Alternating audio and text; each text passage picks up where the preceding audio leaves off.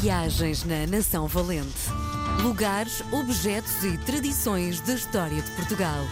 Com Helder Reis. Hoje é um dia feliz porque recebemos o grande Helder Reis. Com ele ficamos a conhecer um bocadinho da Nação Valente, os seus lugares, os seus objetos e tradições da história de Portugal. É uma forma de conhecermos este país pelos olhos do Helder. Helder, viva! Obrigado. E, e barata. E barata, sim. Mas olha que deves ter gasto muitos quilómetros a percorrer este país para a produção deste livro, não é? Sim, eu vou escrevendo dos sítios. Eu agora estou numa fase de, de- de trabalho, de reportagem, que recolhe histórias de vida. São pessoas. Provavelmente um dia vai dar um livro sobre pessoas e não sobre lugares. Mas durante muitos anos a minha vida era mostrar coisas e mostrar eh, eventos e festas e, e romarias, histórias. E portanto, mas. Eu viajava em trabalho, mas depois ao fim de semana sempre viajei muito, sempre viajei muito, sempre fui muito curioso voltar até aos sítios onde tinha feito reportagem. Nunca foi com o intuito de partilhar, era para mim. Olha, ó, que bom, não é? Que bom quando a nossa vida nos dá coisas que depois dão outras coisas. E, e eu aproveito disso, sim. Sim. Isto para fazeres um segundo livro. Isto, isto é um livro que demora a fazer, porque Demora muito. Porque demora. no fundo é, vais a um sítio, to- tomas notas, escreves um texto, não é? E vais guardando, não é? No fundo é, é isso, não é? É, vais guardando, vais limando, depois vais aprofundando e depois já percebes-te que não tens histórias que cheguem, então vais à procura de histórias que te digam alguma coisa, encontras histórias que te dizem imenso e vais complementando e é assim que vai nascendo um livro, obviamente. Não te vou mentir, eu acho que não tinha as histórias todas que estão aqui no livro, não é?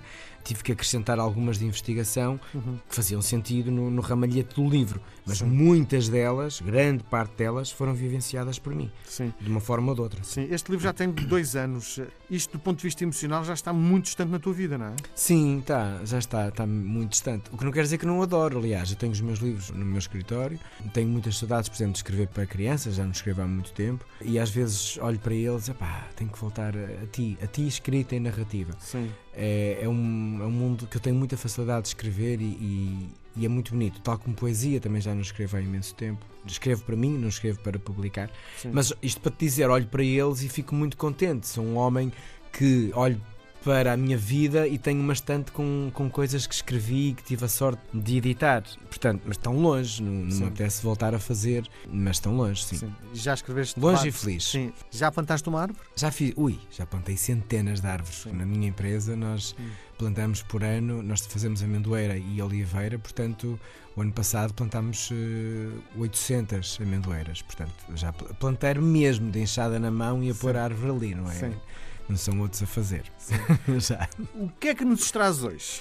Então, não que eu gosto muito de batalhas, mas a minha editora até foi ela que me incentivou. Olha, escreve-se um bocadinho sobre batalhas, as batalhas têm um outro lado, vais descobrir e vais gostar. E, e pronto, eu, eu andei a indagar e de facto há sempre coisas interessantes nas batalhas, eh, ainda que lados menos felizes. E estou a falar das ba- batalhas antigas, né? já, Sim. vou para os dias de hoje, que isso é inquestionável. Muito mais violentas, não é? Onde Sim, o sangue era mais que muito, não é? Basta ver aí algumas séries da Sim. época que se vê. Os Vikings, aquilo era.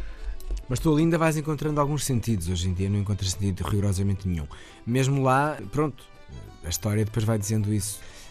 Evitava-se, não é? Sempre, sempre que há dano, evita-se. Mas, hum, mas o mundo era muito mais complicado e muito menos organizado e tudo, e, e nós éramos muito menos civilizados. Hoje em dia, tanta cultura, tanta história, tanta civilização, tanta riqueza, e só fazemos um- uma palavra que não posso dizer na rádio. Sim, sim. Ora bem, então, eh, mas estas batalhas. Caca. tu- é, muita. Esta batalha que te vou contar tem a terminação da mulher. Isto um outro programa que é a importância da mulher, que nos dias de hoje e é pena termos de falar disso, não é? Porque é sinal que o caminho ainda não está feito. Bom, mas o que é certo é que as mulheres deram luta nas nossas batalhas de conquistas e reconquistas e afirmação da nacionalidade. E então, na época das lutas entre Castela e Portugal, que sabemos que não foram poucas nem foram brandas, o Alto Minho vivia dias assombrosos de batalha. 15 mil soldados lusitanos venciam os galegos e enchiam-se de orgulho, de muita vaidade e também não tinham nenhum pudor com aquilo que faziam e deixavam de fazer.